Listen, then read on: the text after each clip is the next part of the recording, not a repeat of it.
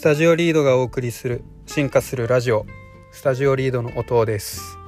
この番組では番組そしてリスナーの皆さんが進化し今よりもっと夢のある世界を生み出すことを目的としています。そろそろ英語英語を勉強し直そうかなと思っているんですが皆さん「カムカムエヴリバディ」はご存知ですかね？NHK の朝の 連続ドラマで、まあ、もうすぐ今期終わるんですけど内容は母娘孫娘の3世代の話でそれぞれの時代でラジオ英語講座とジャズと時代劇と共に過ごしていくドラマなんですけど、まあ、どの世代でも共通しているのがラジオ英語講座なんですよね。まあ、その英語講座が絡んでいるっていうところで主人公たちはラジオとテキストで英語学習をしてます。ドラマを見ていてこれは大事だなっていうふうに僕が思ったことがあって、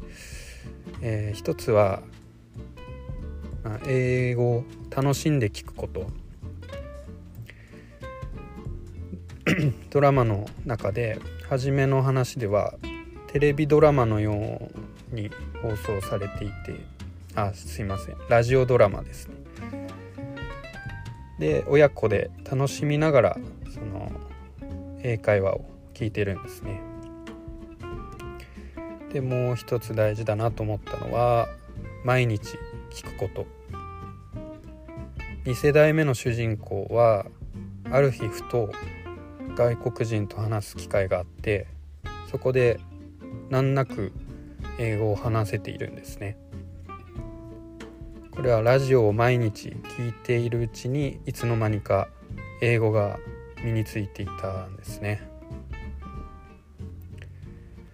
それから大事だなと思ったこと。英語が利用できるものを見つけるっていうことですね。僕はまあ音楽が好きなので英語の曲の歌詞だとか、まあ、そこでこう英語を学ぶっていうところとあとは仕事でまあ、海外に外注してたりするんですけどそこで英語を話す機会が少しあるので仕事で英会話に活かせるように英語を学びたいなというふうに思いました。今はラジコあのラジオのアプリですね。それとまあ英語英会話ラジオ英会話の専用のアプリがあるみたいなのでまずはそれを聞くことから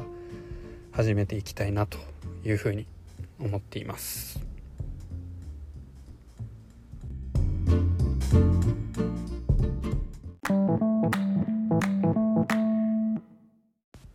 それでは本編に行きましょう。今回のテーマはメタ認知で自分へのアイデアが湧いてくる説。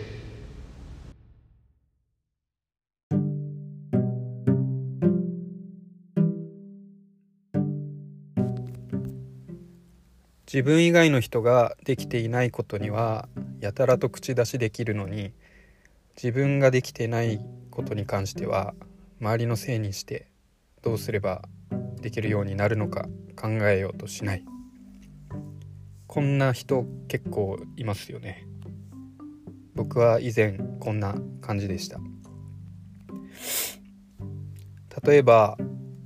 10キロ痩せるという目標を掲げてもなかなか痩せられないという人好きなものを好きなだけ食べてしまうし運動も理由をつけてやらなかったりして痩せられないんですよね。このように目標ややりたいことに向けてなかなか行動に移せない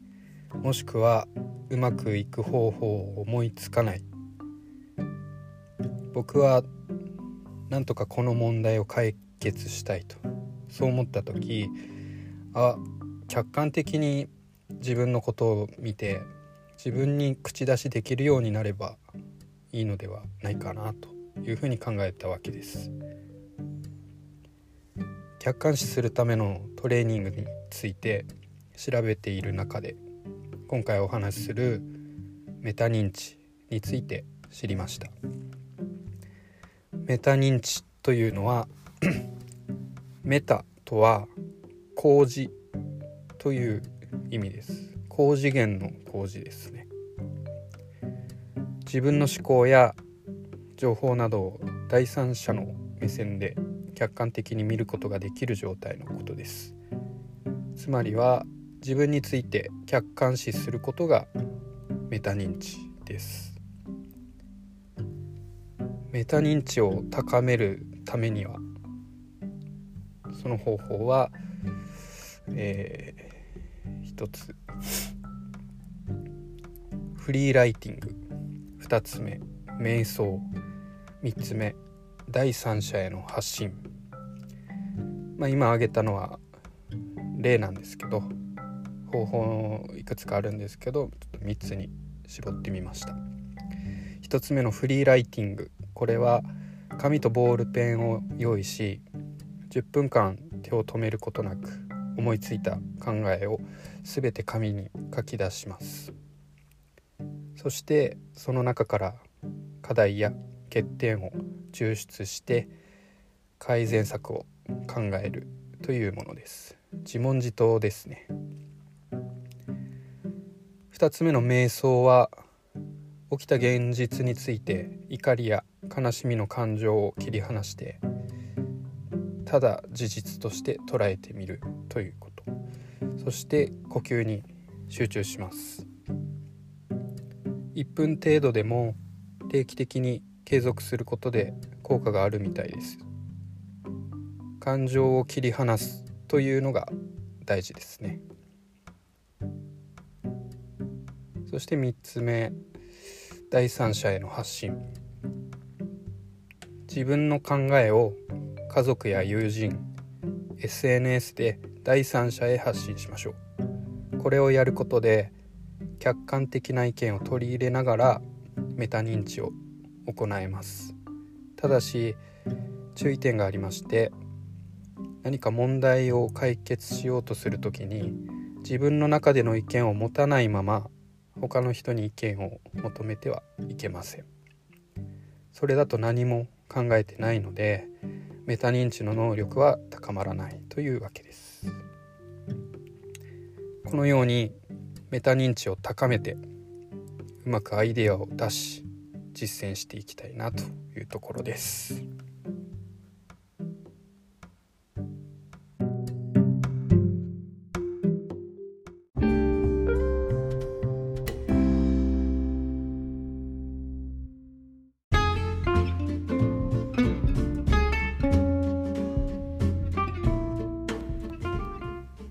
メタ認知で自分へのアイデアが湧いてくる説いかがでしたでしょうか？メタ認知を高めることで自分を客観的に見ることができ課題や問題点に対するアイデアが湧いて目標達成ができていくと僕は考えます。まずは日頃からフリーライティング瞑想第三者への発信を心がけていくと良いと思います。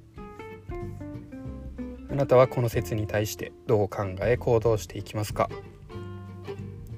番組では生まれてきた説へのあなたのご意見ご感想を募集しております。概要欄のアドレスまでどしどしお送りください。いただいたお便りは番組での紹介の有無にかかわらず全て拝見させていただき番組の進化に役立たせていただきます。ご清聴いただきありがとうございました。音でした。